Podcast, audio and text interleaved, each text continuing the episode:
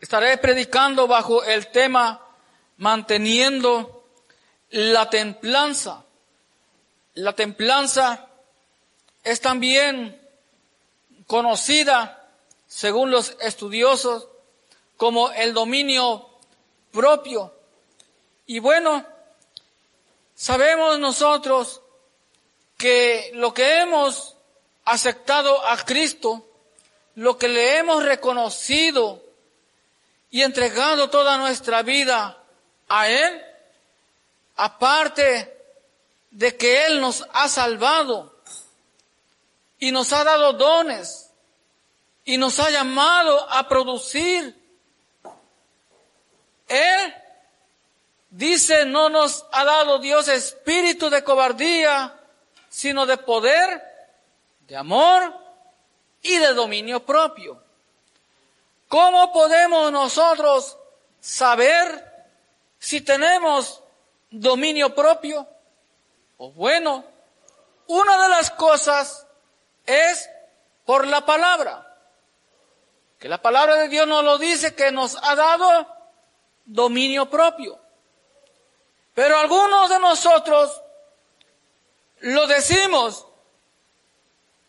pero poder vivirlo es cuando nos encontramos en medio de aquello que viene una prueba para ver en cierta manera, primero, si nuestra fe está puesta en Cristo.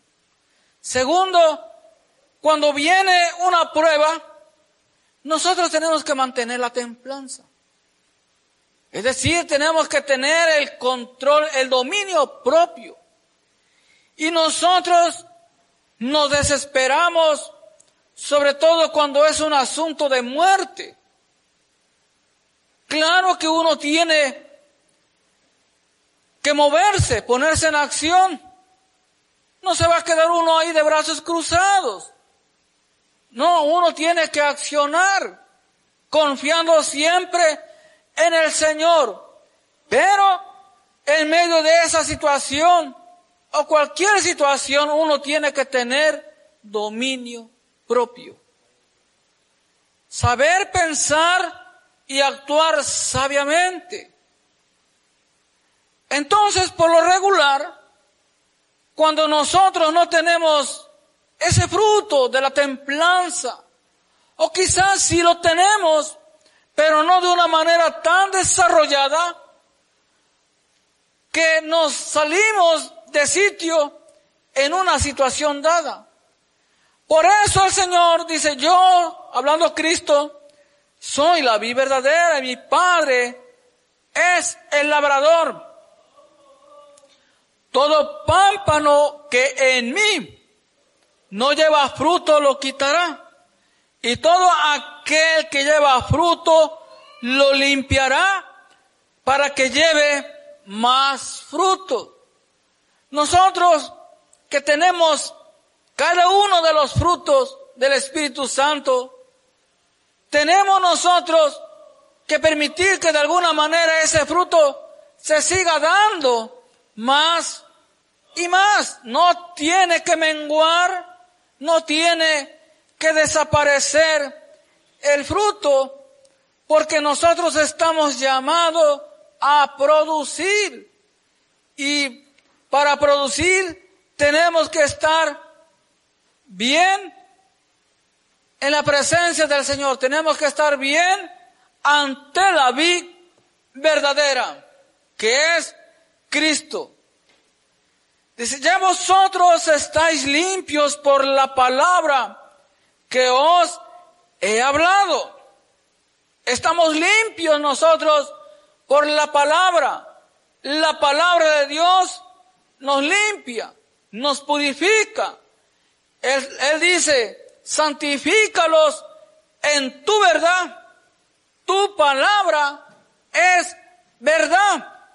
Solamente es la palabra de Dios la que nos limpia, la que nos santifica. Por eso, cuando el hombre se acuerda de los pecados que hacía, no que hace, que hacía antes de conocer a Cristo, el hombre humanamente piensa y dice, pues yo estoy en pecado. El Señor no me ha perdonado. Mentira del diablo. Por la palabra de Dios ha sido santificado, limpiado. Y se necesita una restauración. Por eso la santificación, la santidad es progresiva y gradual. Algunos no lo entendemos. Y algunos quieren ver al hermano, a la persona cuando viene a la iglesia en sus primeros días santificado. Ya lo quiere ver maduro. Y pide de él, mira, no te conduzca de esta manera. No hables de esta manera. Claro que algunos la santificación la logran de una manera rápida, porque el Señor obra de diferentes maneras en cada corazón, pero la obra que Cristo ha comenzado en nosotros, Él dice, la perfeccionará hasta el día de su venida. Entonces, para que Cristo perfeccione esa obra, tenemos nosotros que ponernos en las manos de Él y permitir que su palabra me santifique, me limpie. La palabra de Dios nos dice, mira, no hagas esto, no hables mal, no murmures, no forniques, no adulteres, no robes, no hurtes, qué sé yo, todo.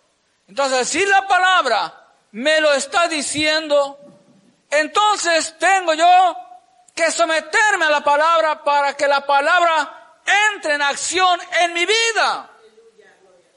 De lo contrario, si escucho o escuchamos, como ahora por la gracia de Dios, un mensaje más, pero no lo ponemos en acción, entonces, ¿de qué nos sirve estar oyendo y no ponerlo en acción? De nada sirve. El Señor nos dice que seamos hacedores de su palabra, no solamente oidores. Dice, permanecer en mí y yo en vosotros como el pámpano no puede llevar fruto por sí mismo, sino permanece en la vida. Así tampoco vosotros, si no permanecéis en mí. Yo soy la vid, vosotros los pámpanos.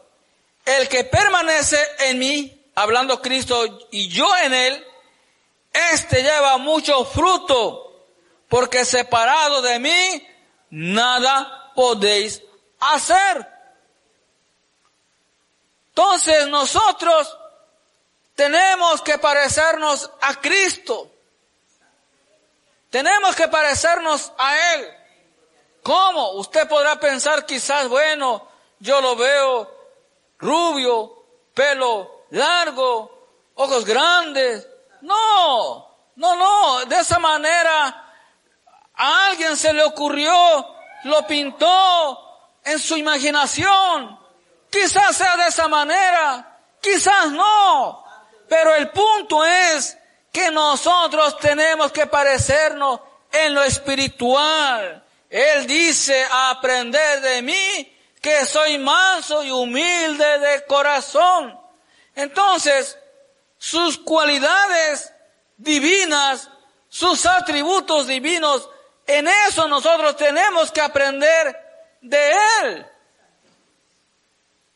Misericordiosos, compasivos, comprensivos. En todas esas cosas tenemos que parecernos a Él. Entonces, cuando nosotros nos identificamos en el Espíritu, con Él, el mismo Espíritu da testimonio de que somos hijos de Dios. No necesitamos que nadie hable por nosotros, solamente el mismo Espíritu de Dios. Ahora, Dice, el que en mí no permanece será echado fuera como un pámpano y se secará. Y lo recogen y los echan el fuego y arden. Si permanecéis en mí y mis palabras permanecen en vosotros, pedid todo lo que queréis y os será hecho. Por eso es muy importante que nosotros permanezcamos en Cristo, no en la religión, no en la doctrina, no en nada, sino solamente en Cristo. Entonces cuando nosotros estamos bien agarrados de Cristo, se nos va a pegar lo de Cristo la manera de hablar, de mirar, de caminar, de todo. Porque Cristo es nuestro hermano mayor. Y nosotros tenemos que imitar a Cristo. Algunos queremos imitar al hombre que como predica, que como canta, que como esto. No. Sí, no se le puede negar que ciertos hombres son ilustres, sabios en cierta manera, pero nosotros tenemos que tener la mirada en Cristo. A Él es que nosotros tenemos que mirar y seguir. Segunda carta a Timoteo. Vamos para allá capítulo 3, versículo 1 dice, también debes saber esto, que en los postreros días vendrán tiempos peligrosos, porque habrá hombres amadores de sí mismo, ávaros, vanagloriosos, soberbios, blasfemos, desobedientes a los padres, ingratos, impíos. El versículo 3 dice, sin afecto natural, implacables, calumniadores, intemperantes, crueles, aborrecedores de lo bueno. Entonces, vemos que estas personas no tienen templanza, no tienen dominio propio. Para tener el dominio propio, solamente la paz de Cristo es la que nos hace tener tranquilidad, templanza. Entonces, el hombre, cuando ha conocido a Cristo, y empieza a pensar más en las cosas del mundo que en las cosas espirituales, el hombre empieza a perder el temor a Dios y empieza a ser un hombre calumniador, cruel, y empieza a aborrecer la verdad, que es la palabra de Dios. Y eso es triste, que después de conocer la verdad, vuelva el hombre a la oscuridad. Vuelva el hombre a hacer las cosas malas. Y cuando eso se da, el hombre pierde la templanza, pierde el fruto del Espíritu Santo y empieza a hacer lo contrario al fruto del Espíritu Santo, que son las obras de la carne. Pleitos, borracheras, todas las cosas que se mencionan en el libro de Gálatas capítulo 5. Y más, todo lo que tiene que ver con la carne. Entonces alguien podrá decir, bueno, yo por ahora no voy al culto El Señor conoce mi condición, pero no fornico, no adultero, no robo. Qué bueno, perfecto. Pero puede hacer otra cosa. Quizás ya su carácter como una hija de Dios ha cambiado. Ya no es la misma esposa o madre amorosa con los hijos o con el esposo. Y empieza a hacer, por todo se enoja, grita, regaña. Si le dan los buenos días, se enoja y si no se lo dan, pues también. Entonces ya no tiene control de sí misma. Se fue la templanza, ese fruto del Espíritu Santo que había ya no lo hay. Por eso es muy necesario congregarnos. Porque cuando uno se congrega, algo hermoso, algo hermoso, y no digo que allá no lo hay, claro, porque Dios está presente. Pero por alguna razón el Señor mandó a edificar casa para adorar su santo nombre. Aleluya. Y así estamos nosotros con ciertas ideas, viviendo un evangelio según yo. Y no tenemos nosotros que vivir un evangelio que nosotros a veces inventamos o seguimos como se menciona en el versículo 1. También debes saber eso que en los postreros días vendrán tiempos peligrosos y los estamos viviendo esos tiempos que son muy peligrosos. Pero nosotros decimos, bueno, yo soy hijo de Dios.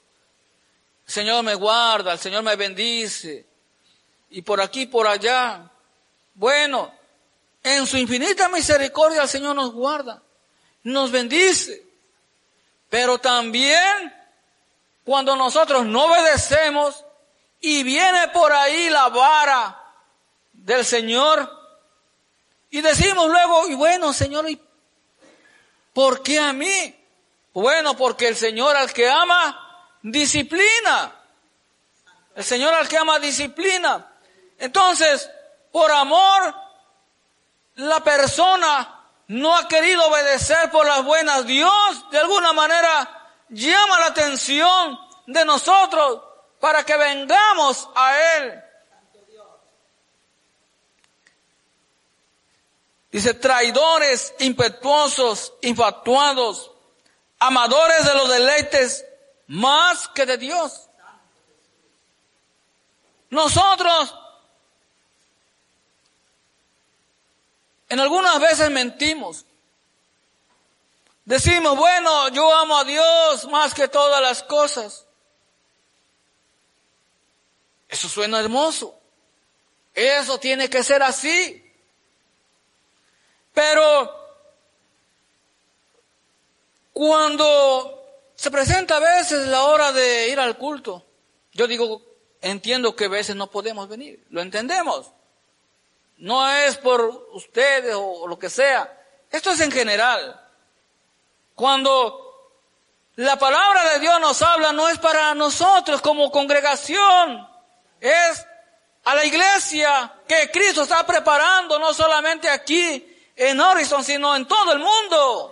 Y para todo el mundo tiene que ser la palabra. Entonces, nosotros decimos, bueno, amo más a Dios, yo amo a Dios, pero a la mera hora ya se me atravesó un problema y ya, no voy al culto. Después otra vez, después otra vez. Entonces poco a poco se va uno enfriando sin darse cuenta uno. Nosotros dejamos a palo a Judas que vendió a Cristo por 30 monedas y ahí lo estamos nosotros cayéndole a palos. Y sí, lo vendió. Y nosotros por unas horas extras estamos vendiendo el tiempo que a Dios le pertenece adorarle. Por ganarme un dinero extra. Y yo sé que hay veces que hay que quedarse. Porque no se trata a veces de lo que me voy a ganar, sino que urge un trabajo. Pero que eso no se haga costumbre o ley y comprometamos los cultos. Que digo amar a Dios y ya le estoy agarrando más amor al chequecito porque ya salió más bueno esta semana. Y pues perdóname hermano, pero hoy no voy a poder llegar al culto. Bueno, uno entiende. Pero un día ante Dios no va a haber excusa.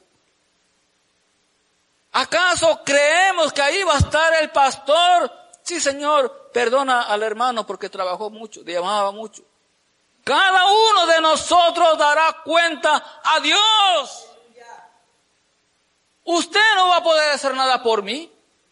Yo no voy a poder hacer nada por usted, aunque queramos. No se podrá.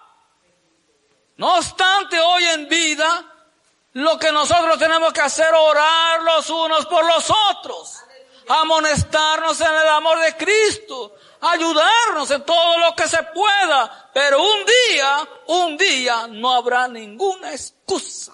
Las excusas, ahí olvídate que si estaba cansado, que si me fui por allá porque me fui de, no qué sé yo. No.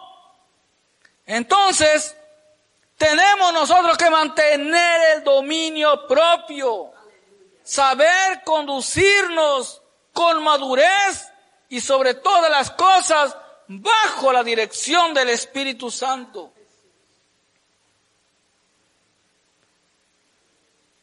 El Señor pone en nosotros el adorarle. Pero hay veces llega un cansancio. Y uno se cansa.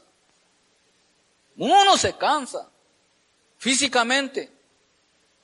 Entonces, si yo no tengo el dominio propio, soy yo quien voy a decidir ir o quedarme durmiendo quedarme durmiendo. Si eso se vuelve costumbre, entonces estoy cayendo también en los deseos de la carne. La carne, hermano, quiere lo de la carne. Pero el Espíritu Santo nos amonesta y va a vencer a quien nosotros obedezcamos. Fanáticos religiosos como se nos llama, pues bueno, ¿qué le vamos a hacer? Eso no nos afecta. Lo que nos afecta es no adorar como se merece el Rey de Reyes y Señor de Señores.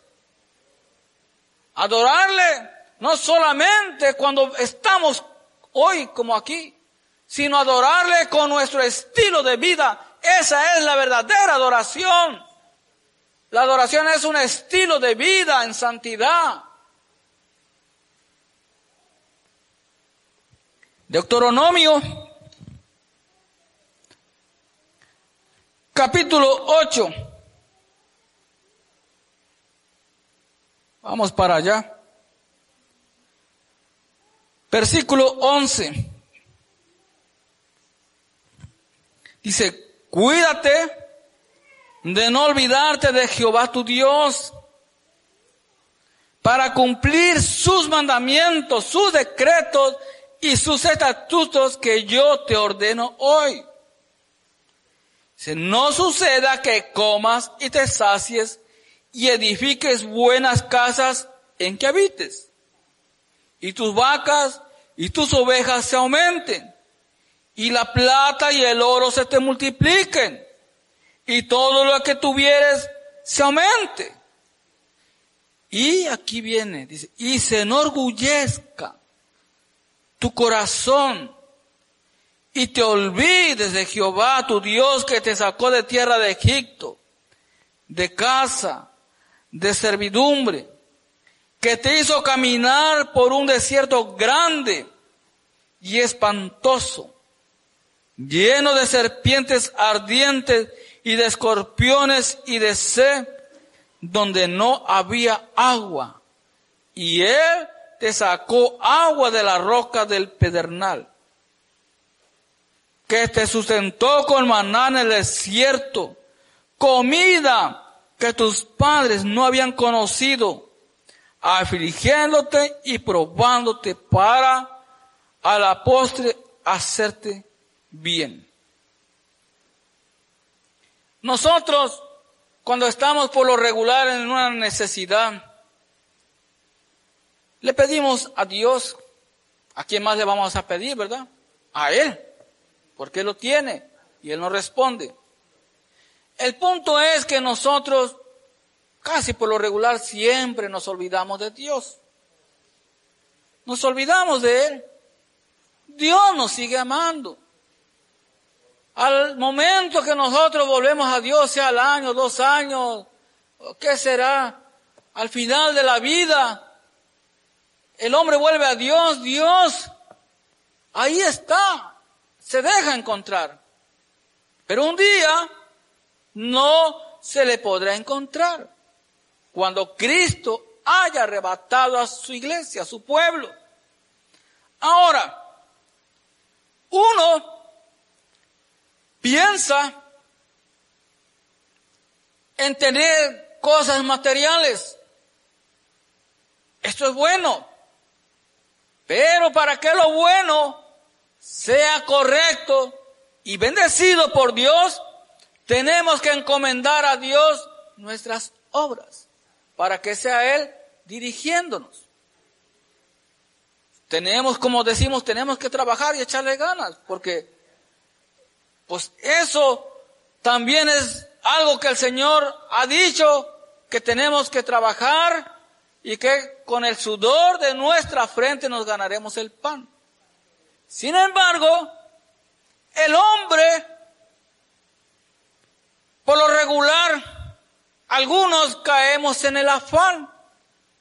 Y es ahí el gran problema, el grave error después de acumular, sea ganado, casas, negocios, lo que haya sido o lo que sea, tenemos que tener cuidado que en el corazón no haya orgullo y uno diga, bueno, mira todo lo que he hecho.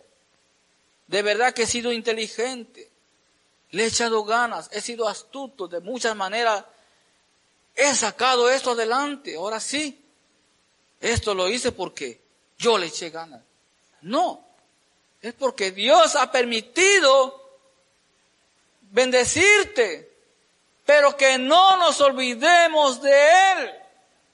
Entonces, cuando el hombre ya empieza a tener ese orgullo, esa soberbia, ya perdió la templanza, ya perdió el dominio propio ya el hombre se ha salido en cierta manera de control porque posiblemente ya ni duerme lo suficiente porque trabaja demasiado, no come como comía antes porque ya no quiere gastar o no tiene el tiempo para comer como, como debe de ser tomarse su tiempo, platicar con la familia.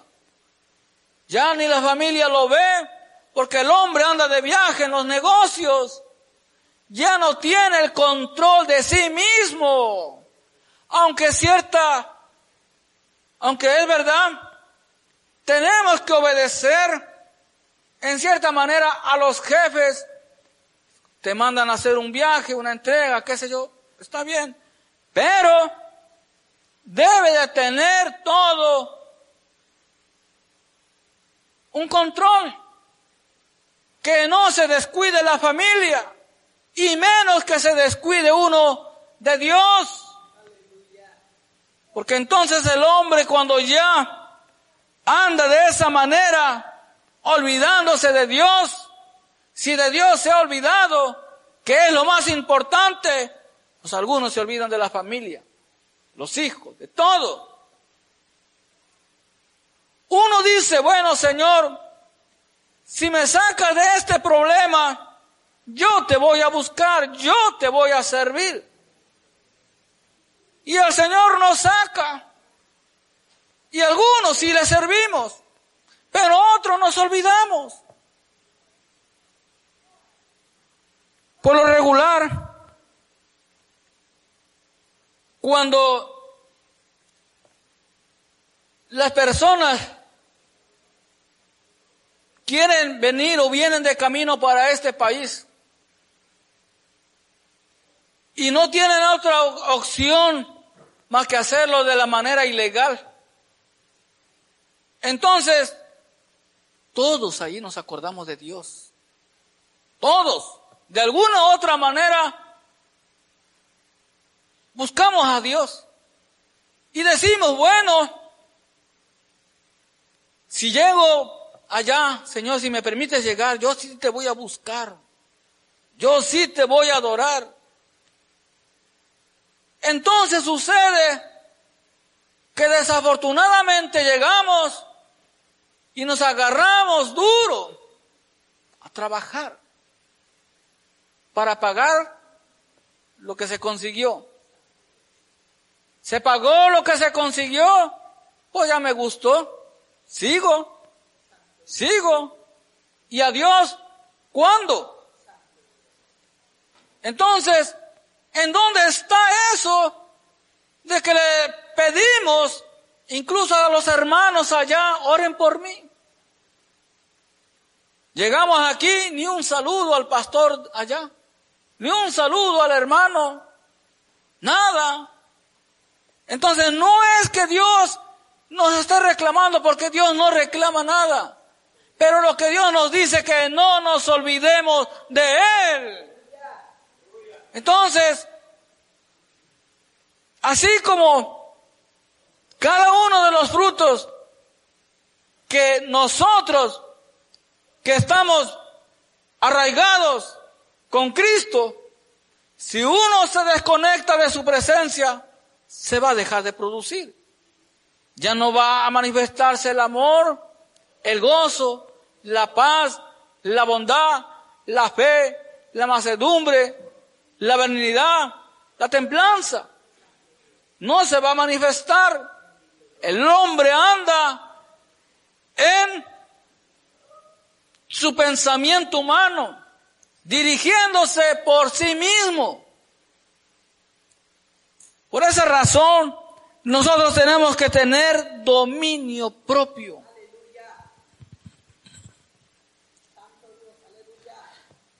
Romanos capítulo 12, versículo 1, dice de la siguiente manera, así que hermanos, os ruego por la misericordia de Dios que presentéis vuestros cuerpos en sacrificio vivo, santo, agradable a Dios, que es vuestro culto racional. No os conforméis a este siglo, sino transformaos por medio de la renovación de vuestro entendimiento para que comprobéis cuál sea la buena voluntad de Dios, agradable y perfecta. Nosotros no podemos estar en competencia por adquirir bienes con las demás personas. Usted ve que alguien ya compró un carro del año y uno dice, bueno, pues yo también me tengo que comprar un carro del año. Si él puede, yo por qué no. Que aquel ya compró esto y, dice uno, yo también. No. El que tiene templanza se mantiene tranquilo. Tranquilo. Ahora, ¿por qué se va a competir? ¿Por qué no? Te dice, bueno, si a él oró una hora, yo voy a orar dos. Ahí no le entramos, ¿verdad? Si aquel ayunó un día, yo voy a ayunar dos. Ahí no le entramos. Nomás estamos en la competencia por lo material. Entonces, nosotros tenemos que tener esa templanza, ese dominio propio, estar tranquilos. Cuando la persona es tranquila, pues se manifiesta ese fruto, esa paz, lo que el Señor ha puesto en él, porque la persona, el hermano, lo ha buscado. Entonces, el Señor quiere darnos, pero para ello nosotros tenemos que buscarle para poder tomar lo que Él nos ofrece. El entendimiento humano por sí solo no va a poder ser transformado, sino que cuando uno busca al Señor, el mismo Espíritu Santo nos va transformando, nos va cambiando nuestra manera de pensar. Y entonces entendemos que es, es necesario que sí, las cosas en este mundo son necesarias, pero nosotros tenemos que buscar lo que a vida eterna permanece la salvación de nuestras almas. Esto es lo más importante. Lo demás el día que no hay culto, si usted quiere trabaje, trabajemos las 24 horas y el cuerpo aguanta. Pero también tenemos que tener cuidado, el cuerpo es templo del Espíritu Santo. Y a veces nosotros lo estamos maltratando. ¿En dónde está ese control? ¿En dónde está ese dominio propio? Entonces la persona, el hermano, se mantiene en tranquilidad, confiando en el Señor. Dice, digo pues por la gracia que me es dada a cada cual que está entre vosotros, que no tenga más alto concepto de sí que el que debe tener, sino que piense de sí con cordura, conforme a la medida de fe que Dios repartió a cada uno. Nadie es más que otro. Nadie. Que la persona se cree o se sienta, pues, lamentablemente está engañada. Y el Señor dice que a los soberbios, a los orgullosos, nos mira, los mira de lejos y con ellos no trata. El Señor trata con corazones humildes. Entonces nosotros tenemos que reconocer si tenemos dominio propio, si nosotros todavía nos salimos de sitio, por así decirlo, cuando hay una situación que es para desesperarse. Pero si nosotros nos salimos por todo, fuera de control, entonces tenemos que meditar que no nos estamos conduciendo como Cristo nos pide.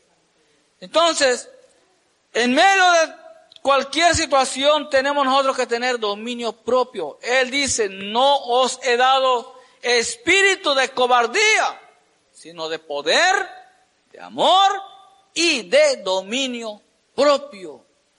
Entonces, ese dominio propio debe de estar sujeto a la voluntad de Dios. Algunos nada más hablamos así por hablar. Y eso no es tener dominio propio. El que tiene dominio propio, pensamos antes de hablar. Por esa razón, la mayoría de nosotros ofendemos en palabra, porque hablamos sin pensar. Y ese es un grave error. Por eso la palabra de Dios dice, todo hombre sea pronto para oír, tardo para hablar, tardo para airarse. Entonces cuando el hombre se, se enoja y que se enoja con facilidad, entonces no tiene templanza. No la tiene, aunque yo diga que la tengo, pero no es verdad. Claro, el hecho de enojarse no es pecado. Vivir enojado si es pecado. Pero tenemos nosotros, no por esa razón, de que si no es pecado enojarse, me voy a enojar. No, no, no. Tenemos que ser mansos y humildes de corazón. Dios les bendiga y les guarde.